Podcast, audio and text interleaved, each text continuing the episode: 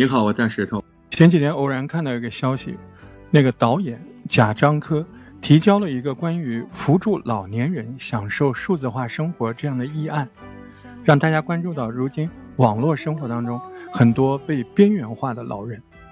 贾导演曾经说过那句话，叫“不要因为走得太快，就要忘记那些被时代绊倒的人”。贾樟柯在我心目当中是一个特别愿意说话、特别敢说话的一个人。现在敢发声的公众人物越来越少，贾樟柯绝对算一个。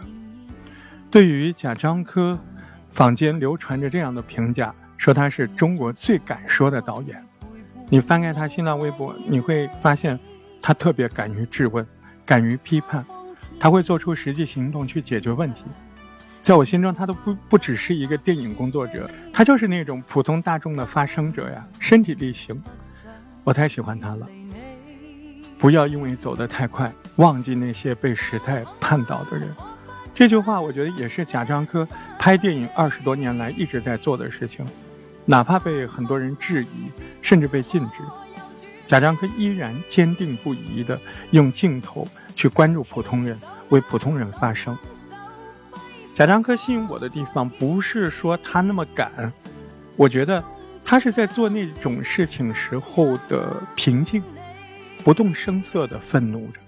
他好像手拿一把刀，把社会悲剧一刀一刀划开，没有血腥的场面，只有来自心底真实的声音。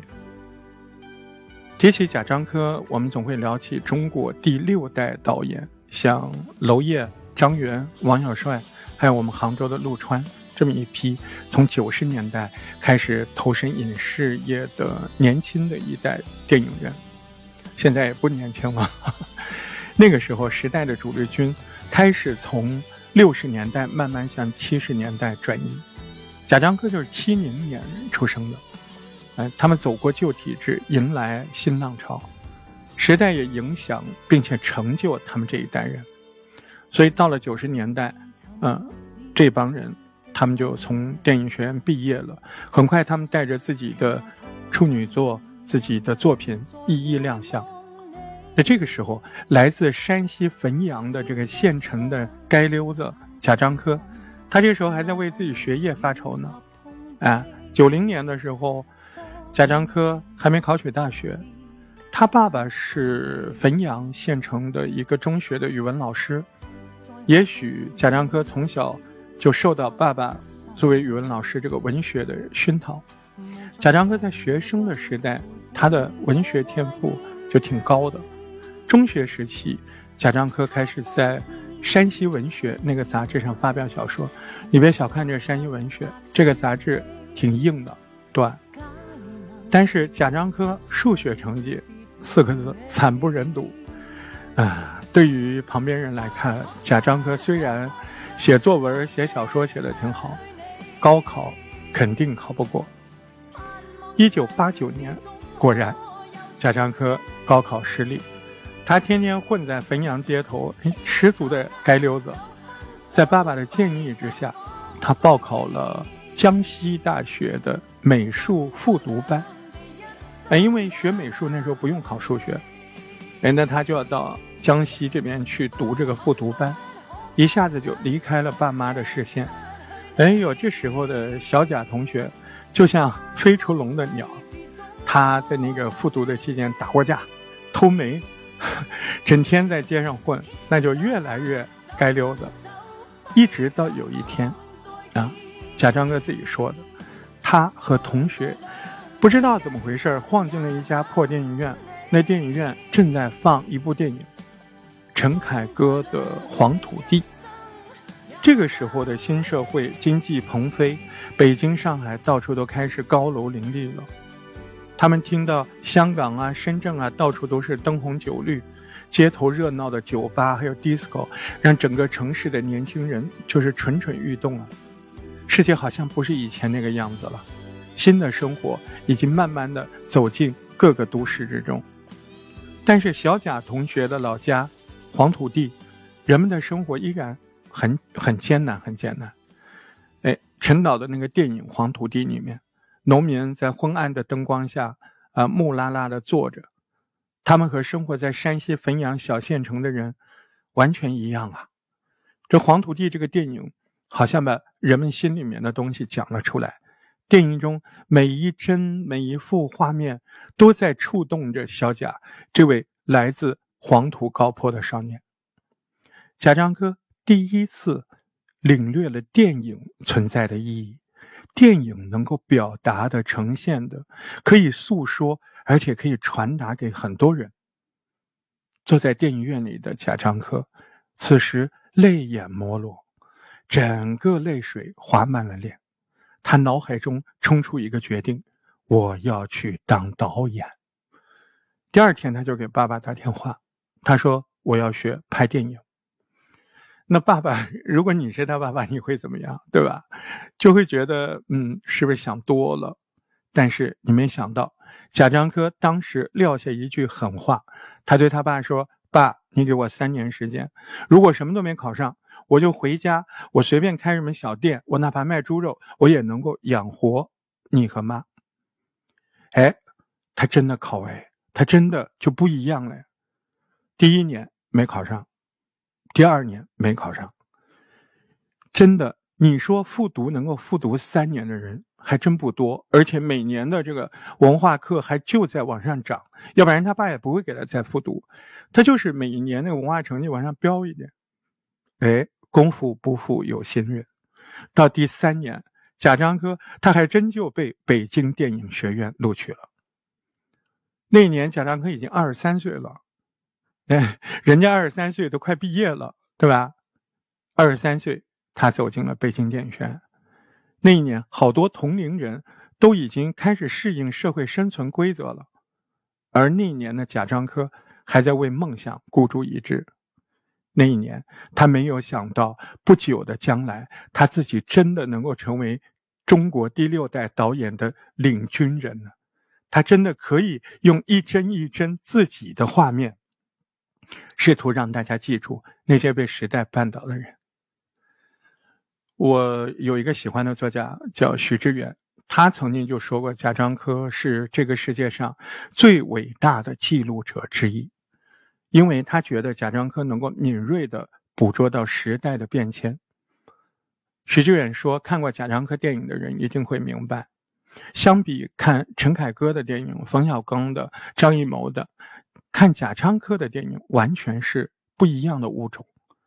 当摄影机开始转动的时候，你眼前的一切都是呐喊，也是见证，这种感觉是完全不同的。”一九九八年，贾樟柯的处女作叫《小五》在柏林电影节第一次亮相。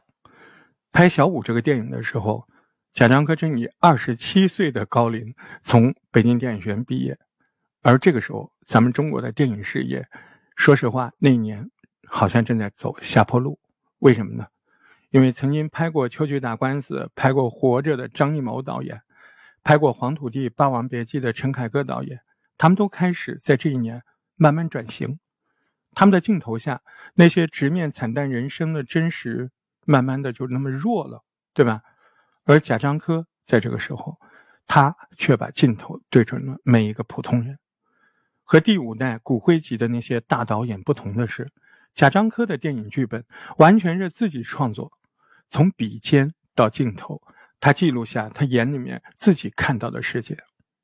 九十年代停留在昨天的小县城，和日新月异的那些大都市，这两者之间就有一种强烈的割裂感，使得一些人陷入了无形的悲剧之中。小县城里面人们彼此间的关系也开始越来越冷漠，包括一些跟你从小玩到大的朋友，仿佛长到十八岁之后，他们的生命好像就停止了，没有憧憬，日子就这么无限循环下去了。贾樟柯想在电影里面把这种他自己感受到的青春的成长的无奈告诉大家，所以他写了小五这个故事。小五是一个扒手，平常穿一个那种很宽大的西装，戴个黑框眼镜，平常也挺沉默的，不苟言笑，从头到尾就显得这个人他好像跟社会就是格格不入的。小五有一个。当初一起做小偷的这个兄弟叫小勇，这个小勇呢，他后来慢慢混成了一个企业家。哎，这就有趣了。曾经情同手足的兄弟俩，都是做扒手的，哎，现在一下子改变了，社会地位就给割裂开了。小五还是那个小五，处于社会最底层，但他比社会地位高的那个朋友小勇，他会更讲义气。小五觉得自己做小偷，那也算是个干手艺活的。那以前的兄弟赶上了时代的风口，大富大贵，他却要靠偷东西为生，而且他今天偷东西，就是为了要给他这位富贵的朋友随上一个份子钱，哎，要随的体面。他自己还在做小偷，人家都有钱了，他还要给人上一个哎兄弟般体面的份子钱。这个小五的骨子里有着不和这个社会。同流合污的那种特别的傲气，非常特别。但最终你是偷东西嘛？你肯定还是沦为了囚徒。小五的友情、爱情、亲情都变成了悲剧。电影的最后，小五的手被铐在电线杆上，街上有很多很多的人，越来越多的在围观他。小五像狗一样蜷缩在地上，随着周围的人投来的目光，这时候的小五。就好像全身没有穿衣服、赤身裸体一样，尴尬羞愧，他最后的尊严被撕碎了一地。贾樟柯镜头下的小五，表层是个电影的创作，深层里，我觉得他表现的是一个时代的扭曲吧。他是一个小偷，没错，但他也是一个被时代绊倒的人，一个被时代造就的小丑，道义、纯情、无奈。哎，都交织在他自己身上。贾樟柯曾经在他自己的书《假想》里面写着这样一句话，他说：“个人生命的印记、经验，把这样的东西讲出来就很有力量。”他在小五里面呈现的是一个被命运摇摆的这样的小偷。接着，他在《站台》那部电影当中讲述了一个。他的老家汾阳县文工团的年轻人对远方的渴望。站台从一九七九年一直讲到一九八九年，十年。这十年是我们中国出现巨大改变的十年，时代突飞猛进，个人命运和国家之间牵扯出人性的本质，对吧？站台当中有很多贾樟柯自己生活的影子。生长在小县城的他，没看过海。甚至没看过火车，远方这两个字成了他遥不可及的地方。贾樟柯读书的时候，有一次去了离家几公里的地方去拉煤，哎，拉煤的路上突然听到一阵嗡轰鸣的声音，头顶一架飞机在低空慢慢的飞过去。小小的贾樟柯抬眼看到飞机留下的那个灰长的烟雾的时候，他的心中。一种特别的东西一下子被击中，眼泪水滚烫滚烫的就流出他的脸上。贾樟柯回忆说，这一幕是他生活在这个小县城很多年，仅仅能够感受到的意外和惊喜。等他长得大一点了，去远方上学，那也是他第一次离开县城。啊，他要去坐火车，他骑了几十公里的车，啊，车站太远了。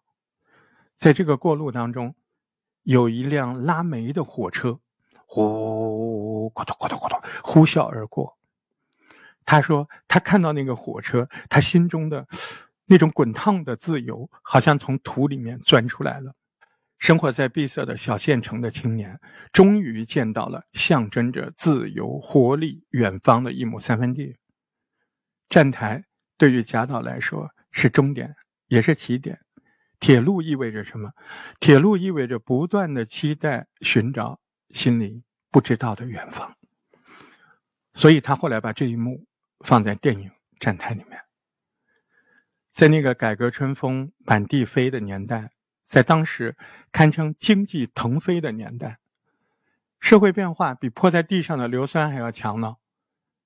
那里的人在另一个平行空间中，无奈将爱恨交织。被迫将梦想扔下来，但是贾樟柯想把这一切记下来，因为这里就是他生活的黄土地，或许还有很多个我们看不到的黄土地上生活在底层的经历。他所看到的生活，这些代表着每一个人的印记经验，何尝不是活生生的存在的世界呢？但可能就是因为太写实，所以有些人就觉得贾导的电影上不了台面。他拍了二十多年，你数一数，他能在国内公映的电影寥寥无几啊。二十二年前，他的第一部电影《小五》，到现在你在国内平台你都看不到，别说电影院了。可是当年在多伦多放映《天注定》的时候，有一次留学生站出来质问道：“贾导，你为什么老是拍穷乡僻壤？你你为什么不拍我们好的一面？”是啊，我们的生活也有那么多光鲜亮丽的地方，为什么不把它拍出来、讲出来？我想，大概是因为越是晦暗，越需要被大家看到，让光照进来。这也是贾导这么多年来贾樟柯坚持的信念。他的片子里面几乎没有专业的演员，但是并不影响他的故事的呈现。贾樟柯认为这些就是生活的本身。电影里每一个动作、每一个情感不需要去演，就是自然流露出来的现实。你看那个小五里面演小五的演员叫王王什么？王宏伟，就是贾樟柯的高中同学，后来相继演了贾樟柯好几部电影。虽然王宏伟在国内没有粉丝，都算不上明星，但是你别小看王宏伟在国外拥有好多影迷，就像。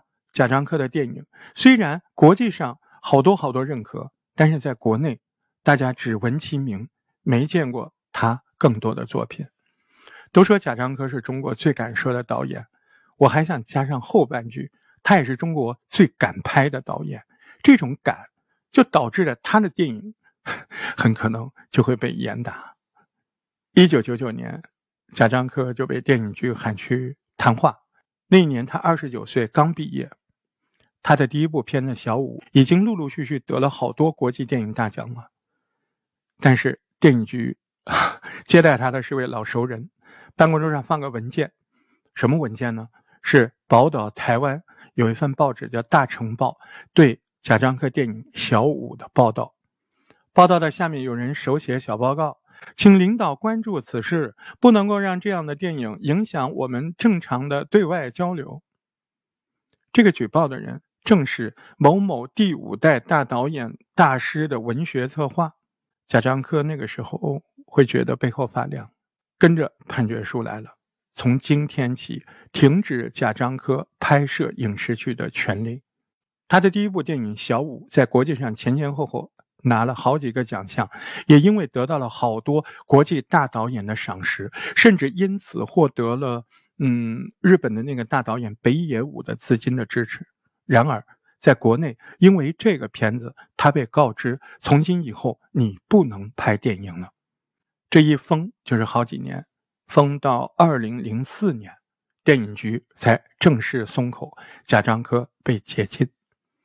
二零零五年，那部片子叫《世界》，这是贾樟柯第一部在国内上映的片子，等了六年，但这部片子票房非常惨淡，所以贾樟柯后来在自己的回忆录《假想》当中说起《世界》这部电影，他是这么说的：“他说，在人造的假景当中，生活渐渐的向他们展现真实。”二零零六年，贾樟柯《三峡好人》。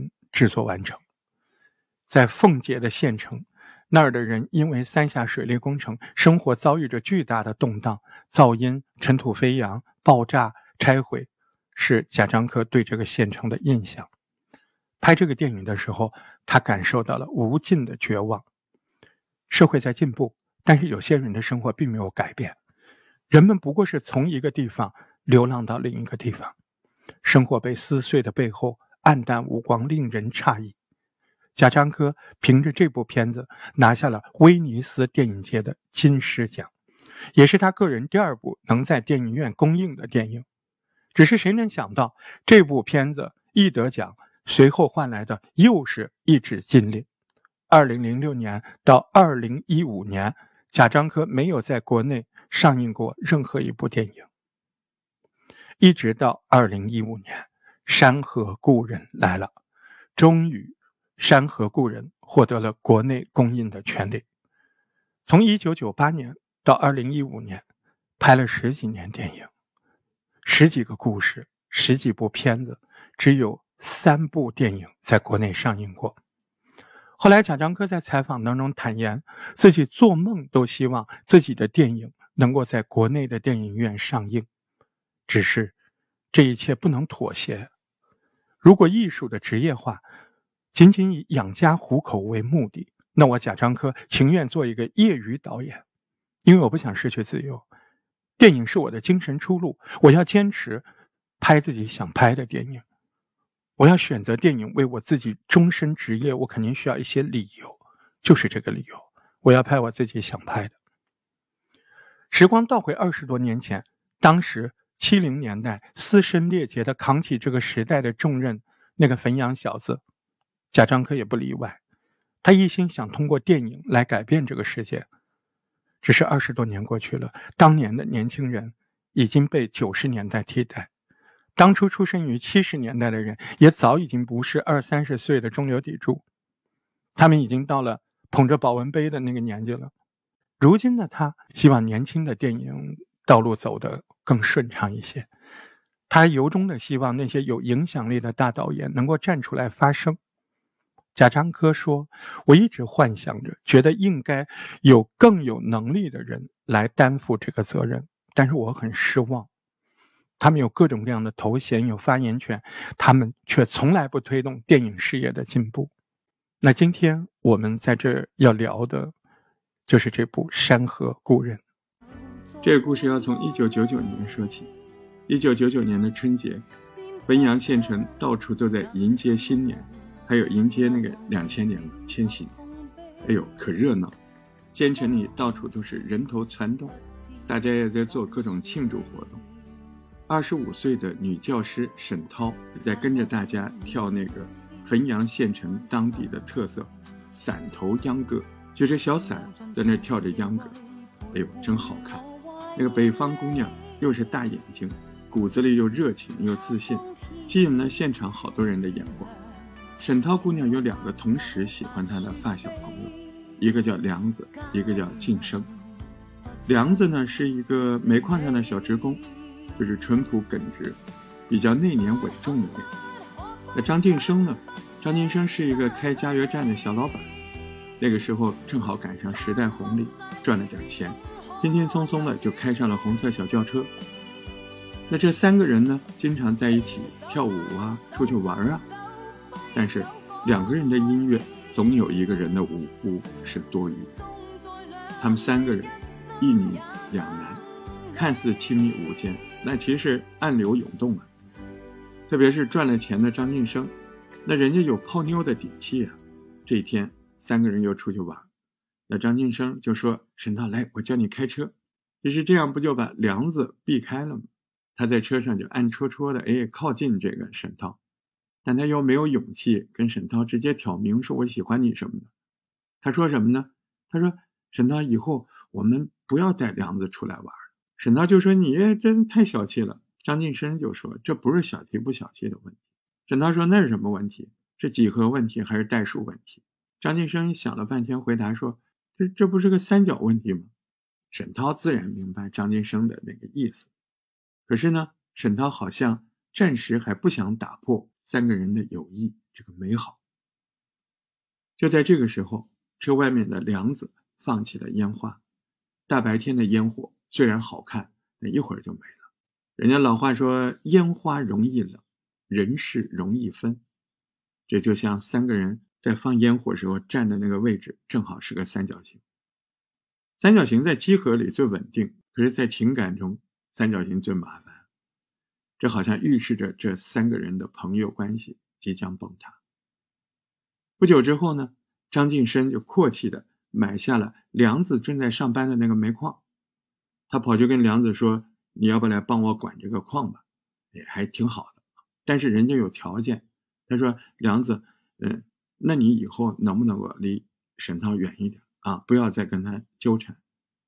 梁子虽然老实，但是他觉得关于沈涛这件事情，他觉得他受到羞辱了，对吧？凭什么呀？他拿起矿灯，有啪照在张晋生的脸上。从现在起啊，咱俩就不是朋友。你也快点从我的矿上滚蛋！放心吧，我讨吃谁家的饭也讨吃不到你张晋生头上去。对，谈判失败，两个人彻底兄弟老伴。人家梁子虽然穷，但是他觉得我穷要穷的有骨气。你不是把我们厂买下来了吗？我走啊！他毅然决然的啊，把那个工给辞了，离开了矿山。失去了工作的梁子。反而有更多的时间去陪沈涛，啊，沈涛家不是开了个音像店嘛，他就跟男主人一样，在店里从头到尾帮着沈涛看着沈涛家的音像店。张晋生到了他家店里，一看到这个情况，他脸色立刻就不好看。他本来想转身就走，但想了想，还是留了下来。就在这个时候，一个顾客拿着光碟来试那个影碟机，那时候卖这个卖的好。哎，一试叶倩文的那个歌，当时很流行，从音响里就缓缓的流出来，真好听啊！谁唱的？叶倩文。好听，就是广东话听不懂。沈涛并不知道梁子和这个张晋生这件事儿这个纷争，他也没有在意张晋生之前所说的话，那他还在跟梁子正举止亲密的吃同一碗水饺。就是这碗水饺缺了点醋啊？为啥？醋全被张晋生给吃了。看着两个人有说有笑啊，他的火热，张晋生那个脸难看的，一言不发，咵把门一摔就走了。梁子倒没觉得什么，他这个时候送了沈涛一个红色的美发圈，很便宜的一个小礼物，但是沈涛很开心。就在这时候，张晋生突然又冲了回来，他。像疯魔一样的，在刚刚的顾客手上花了高价钱把那个光碟给买下来了。别跟他两个过来吃饭，还挺讲两口子的。我让你吃了呀，是你自己不吃的。恶心！你才恶心了。你以后不能和他来往。你是谁了？你凭什么这样要求我了？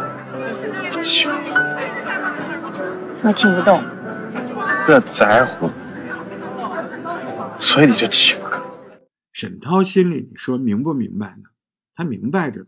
确切来说，沈涛他是现在不想面对这个问题。可是你说这个三角关系，那就像一层窗户纸一样，窗户纸一旦被捅破了，那沈涛他必须就要做出抉择啊。他也挺痛苦的。沈涛站在这个鼓楼上，看着这个楼下面路上形形色色的人，他慢慢的明白，哎，人生就是这样。或许有的人走着走着，渐渐的就会消失在人海当中。那他做了决定了吗？做了。这一天，在一个小舞厅劲爆的音乐中，沈涛跟张晋生就开始了热舞，最后两个人在舞池里紧紧的拥抱在一块。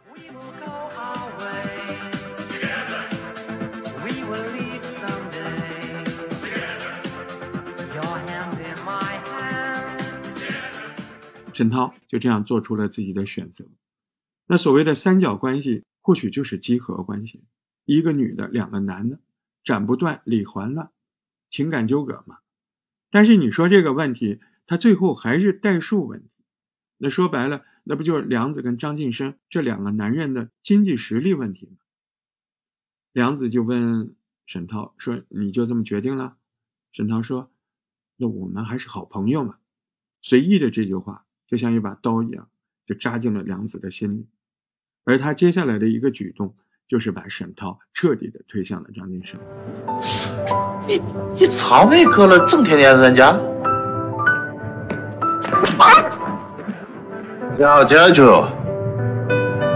你耍哪了？梁子将积怨已久的怒气狠狠的砸在了张晋生的脸上，这个就有点过分了啊！动手了，他这么一动手。那也彻底的打在了三个人多年的友情上。打完了之后，心灰意冷的跟沈涛说了声再见。那这声再见，仿佛就是向他心中死去的，或者说从来还没开始的爱情做了一个告别。那边挨了打的张晋生，他肯定咽不下这口气啊！哎，他跑到矿上，他不是把矿买下来了，矿上有那个管煤矿的兵哥，他就让让那边能不能帮他搞把枪。兵哥说搞枪这事儿办不了，但是呢，我可以搞点炸药给你。张晋生对着沈涛咬牙切齿地说：“我现在有炸药，我要炸死梁建军那个狗日的。”可是呢，沈涛哀求纠结，张晋生。就放弃了这个念头。张晋生最后把这个炸药呢放进河滩里面，沈涛亲手点燃了引线，唰，刹那间，河滩上被炸得水雾升腾，爆炸声响彻了整个的小河滩。伴随着这一声巨响，沈涛心里彻底绝望了。对，他知道他们三个再也回不到从前了。回到家，沈涛决定把自己有男朋友的这个事儿告诉父亲。父亲呢，故作冷静，借口打水，就是站在过道望着远方发呆。哎，他知道女儿长大了，对吧？眼里全是对女儿的不舍。沈涛跟张晋生买了一条狗，据说狗的寿命是十五年，两个人就一起展望十五年之后我们会怎么样呢？而张晋生的生意也越做越大，收入突飞猛进，不久呢，两个人就结婚了。那这天拍完婚纱照，沈涛要来梁子家送请帖。梁子接下请帖之后，那个脸就很平静，他把请帖放在了一边。他肯定是不会去参加婚礼，不是别的，因为他要走了。你看他待着也没意思啊，深爱的女的要嫁给别人做老婆了，故乡就成了伤心地了。梁子收拾好了行李，提上了蓝色的帆布包，把家里的钥匙狠狠地扔到自家的房顶。没有跟任何人告别，也没有嘱咐谁，头也不回的梁子就离开了生活二十多年的故乡汾阳。你什么时候回来？咱也不回来了。你也不说一声再见。你的爹亲已经吃过了。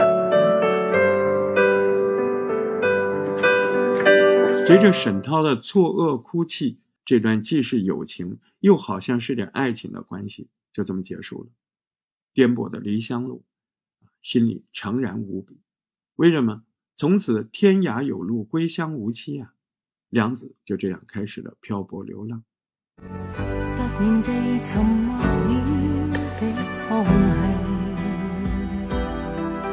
停在途上，令人又再回望你，沾湿上。眼渐红，难藏热恋及痛悲。多年情，不知怎说起。话说几年之后，沈涛生下了一个男孩，张晋生给这个儿子起了一个非常富贵的名字——张道乐。爸爸以后给你赚很多的道乐，叫张道乐啊，dollar 美金。那这个时候，张晋生的生意也越做越大，眼里面都是满满的对财富的渴望。时间过得很快，转眼来到二零一四年。哎，你看沈涛这个时候只剩下了那条老狗了。张晋生离开了汾阳，去了上海，啊，把生意做大了。但是他们离婚了，那个儿子张道乐呢，也判给了晋生。那二零一四年的梁子。正在异乡中跟人家大合照，他一个人松松垮垮的站在了台阶上，脸上写满了茫然哀伤。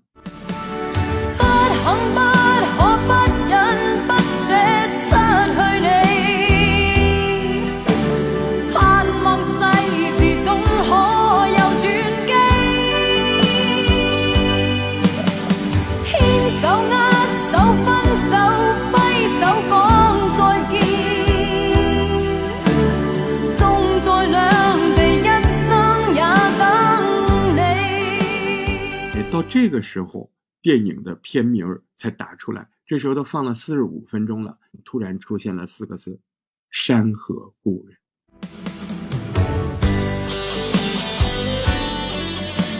有离别的人才有故人，你不离开怎么会有故人？可是大家此刻都成了彼此的故人。十五年，弹指一挥间，梁子呢，依旧干着矿工的活儿，每天下井挖煤，再去澡堂把这一身的灰给洗了。虽然梁子也结了婚，有了妻子，有了儿子，但是更多的时候是对生活的麻木。这十五年，他这日子每况愈下，早就已经没有当年的豪情了。挖矿的工作让他得了很严重的尘肺病，肺里有东西，走投无路，他只好带着妻子儿回乡看病。当初梁子对沈涛说自己再也不回汾阳，可是现实豪言壮语不堪一击啊！在回汾阳的路途上，他在路边看见一个铁笼子里的老虎，他心里就很难受。老虎们应该凶狠威猛，可是这个老虎一辈子都被关在这铁笼子。就在这一瞬间，梁子好像看到自己余生的命运一样，回到了故乡汾阳。走在那个熟悉又陌生的街道上，梁子觉得自己看起来像个异乡人。回到家里，老房子，他用锤子砸开了自己家的门，哎，进了屋，屋里面还是老样子，只是厚厚的一层灰，什么都没动，就连当年那个请帖还躺在老地方。夜里，梁子的老婆照顾着梁子，看着憔悴生病的丈夫，梁子的老婆很心疼。哎他就跟梁子说：“你把亲戚朋友电话给我，我去跟他们借钱吧。这不借钱怎么看病了？”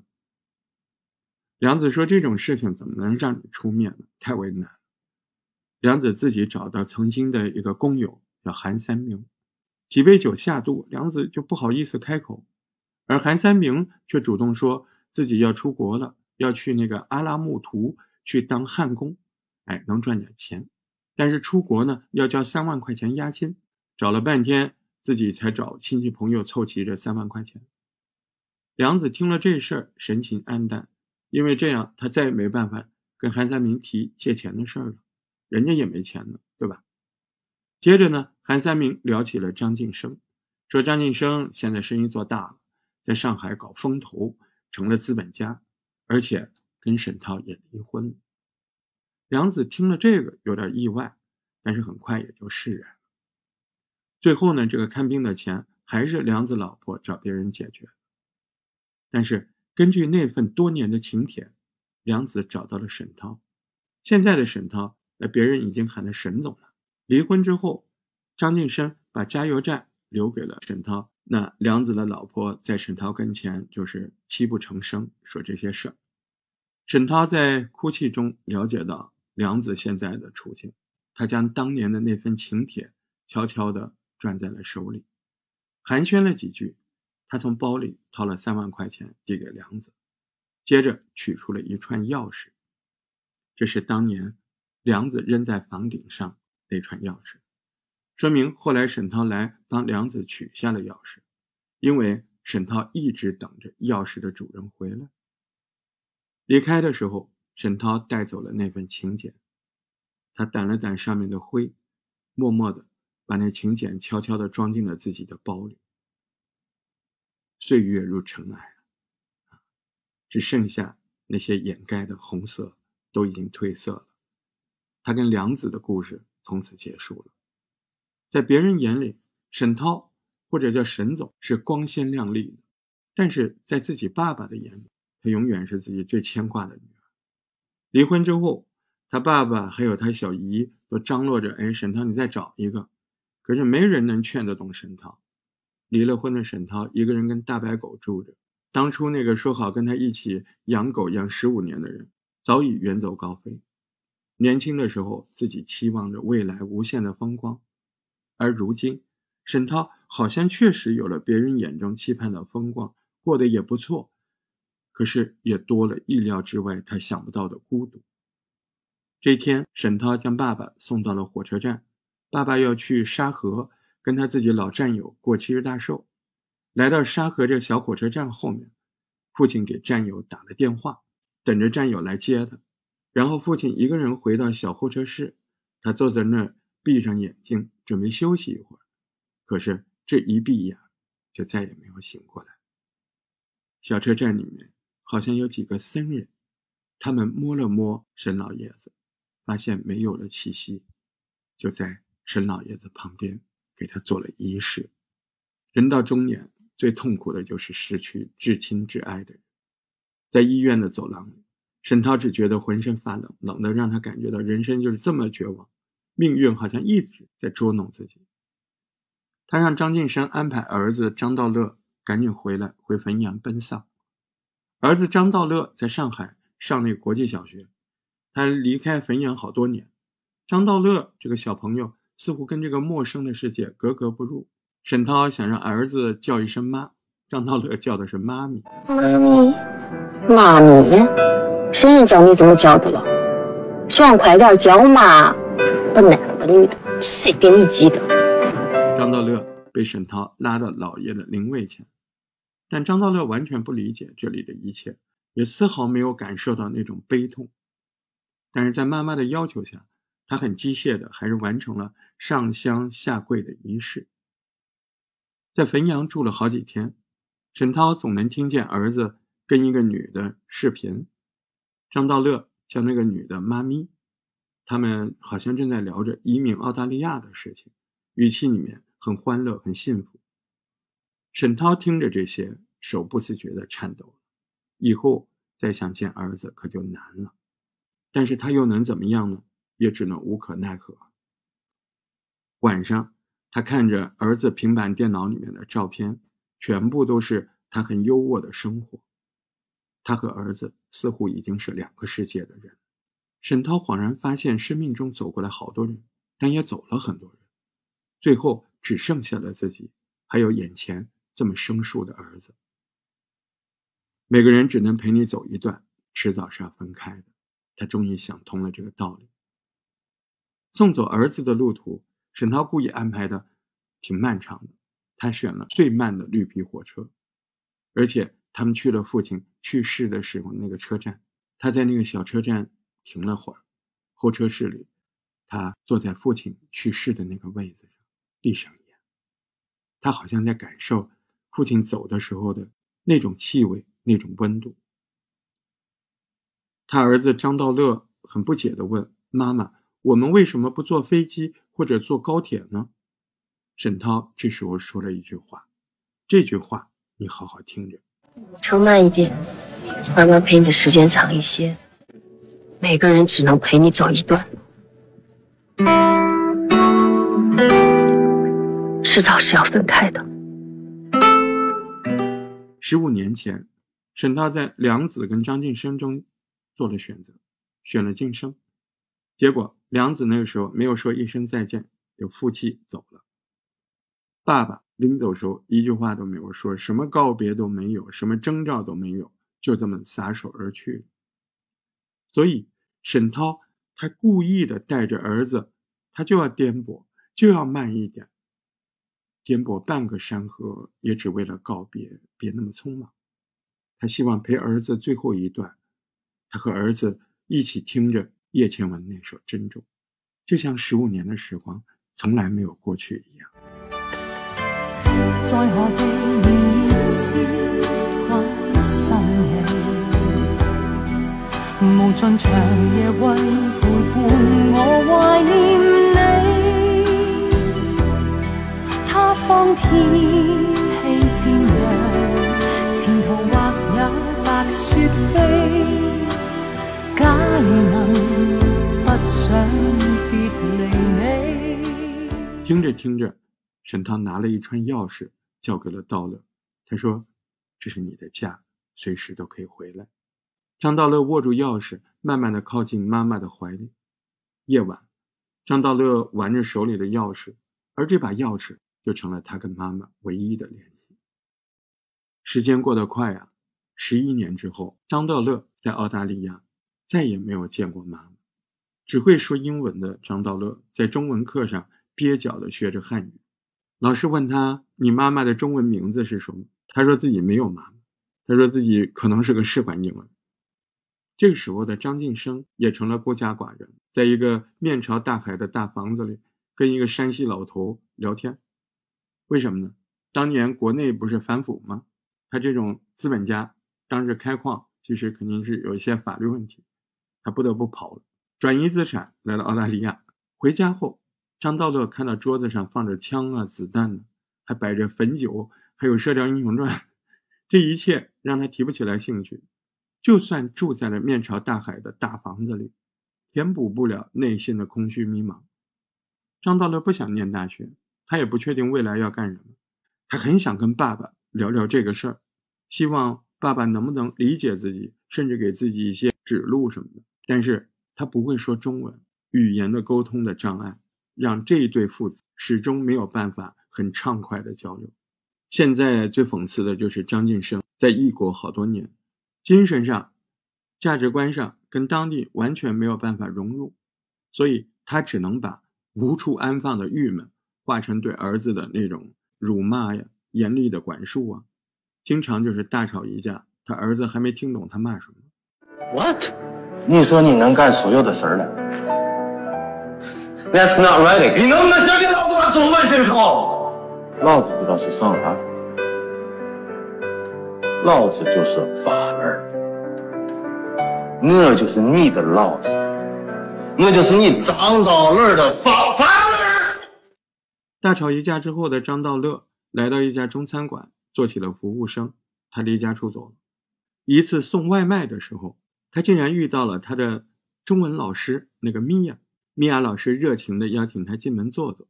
第二天，在那个中文课堂上，米娅放了叶倩文的那首《珍重》。张道乐听了这个旋律，似乎想起了什么，但是仍然是一种非常模糊的感觉。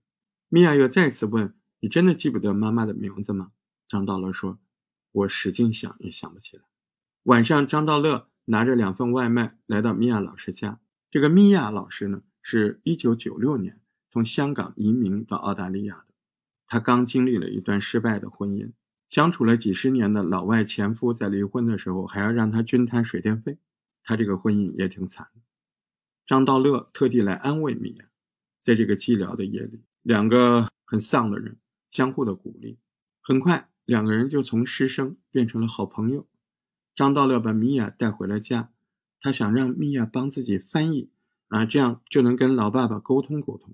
然而，张道乐跟父亲之间的隔阂，那不仅仅是语言，更多的是价值观呢。两代人完全不同的价值观。你知道，这是自由。中国不允许私人有钱，但在澳大利亚，法律刚改啊，可以买枪。老子现在就买了很多枪，这老子现在连个敌人都没有。只有是啥啊？自由是个屁嘞！张道乐想追求精神上的这种自由，而张晋生现在是绕了一大圈，对自由有着痛苦的体验。他奋斗了半辈子，赚了这么多钱，最后他不能回家，只能躲在异国他乡，望着茫茫的大海，想念着大洋彼岸的山河故人。对于张晋生来说，自由的尽头就是无尽的空虚寂寞。他这么吼，他是吼出了无奈和懊悔啊，所以两个人的沟通再次陷入僵局。米娅也没办法。张道乐，他坐在米娅老师的车里，望着戴着墨镜的米娅老师，他有一种似曾相识的感觉。这一幕好像哪里发生过？那不是小时候在故乡汾阳，在妈妈的车上吗？妈妈也戴一个墨镜。如今唯一能理解张道乐的，可能也只有这个老师米娅。相对于年龄的巨大差距，他们相似的人生困境让他们紧紧的相依。在一次开直升飞机的天空上，张道乐情不自禁地亲了米娅老师一下，米娅回吻了他。这一吻，就像是挑战世俗的禁忌，又像是对寂寞的宣泄。这对忘年的姐弟恋也从此就确定了关系。夜晚，米娅躺在张道乐的怀里，玩着他脖子上的钥匙。张道乐终于说出了自己的秘密，那是当年母亲留给他的钥匙，他一直挂在脖子上。想起故乡，想起妈妈，张道乐突然大声的哭起来。张道乐说自己七岁之后就再也没有见过妈妈，想起这一切，情绪崩溃，大声的哭了起来。张道乐其实是上一代人悲剧化的象征，他就好像漂浮在这个世界中一个精神的原子，从县城飘到了上海。又飘到了澳洲，但最终的现实让他绝望。张道乐在米娅的建议之下，他们准备去中国，去山西，去汾阳，去看看张道乐的妈妈。在买机票的时候，被工作人员误认为米娅是他的妈，认为他们是母子。这一下让张道乐非常的尴尬，也生气了，一气之下就改变了主意，他不想回去。米娅很理解他的心情。米娅说 How would you introduce me to your mother when we get back to Vanya? Your teacher, your elder sister, your girlfriend? 对呀、你带我回去，怎么跟你妈介绍呢？我是你的老师，还是你的朋友，还是你的女朋友呢？大洋虽然宽，但是那精神上的、价值观上的不同，那更可怕。此时的张道乐非常的困惑，他是自由的，可自由的他为什么不快乐呢？他只能对着大海轻轻地呼唤了一声不熟悉的中文：“涛。”对，那是他妈妈的名字。而就在这时候，在大洋彼岸，在山西汾阳，沈涛又在厨房里剁起了肉馅，还特意包了个麦穗饺子。好多年前，张道乐回来的时候吃过麦穗饺子，当时他对儿子说：“吃了就能长高。”这么多年来了，儿子从来没有回来过。可是每逢快过年的时候，他都在等着儿子，但终究在儿子的记忆里，妈妈却成了故人，隔空呼唤，恍若前世绵长的岁月。这种跨度，哎，让我说不下去。你看，故事里次第登场，人物在光影交错里互相道声珍重。人生好像永远就是这样，人们往往以为自己被地域所局限着，其实社会的变换速度超越常态的时候，人们所处的那个环境就像离心机一样，刷刷刷把我们甩到了不同的虫洞里面。最悲哀的是什么？我们总是会觉得彼此还会有重逢的可能，但是重逢又怎么样呢？分别的种子从一开始就埋下了。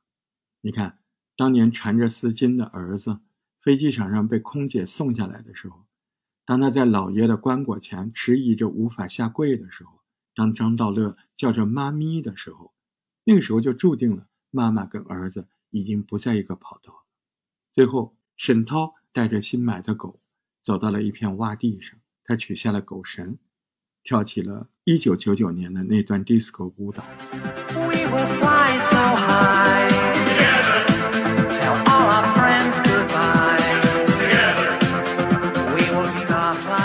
舞步很慢，他微笑着，疯狂地跳动，像是一种记忆，又像是一种呼唤。这一刻，他跟二十六年前一样，脸上始终挂着微笑。这个故事到这儿就结束了。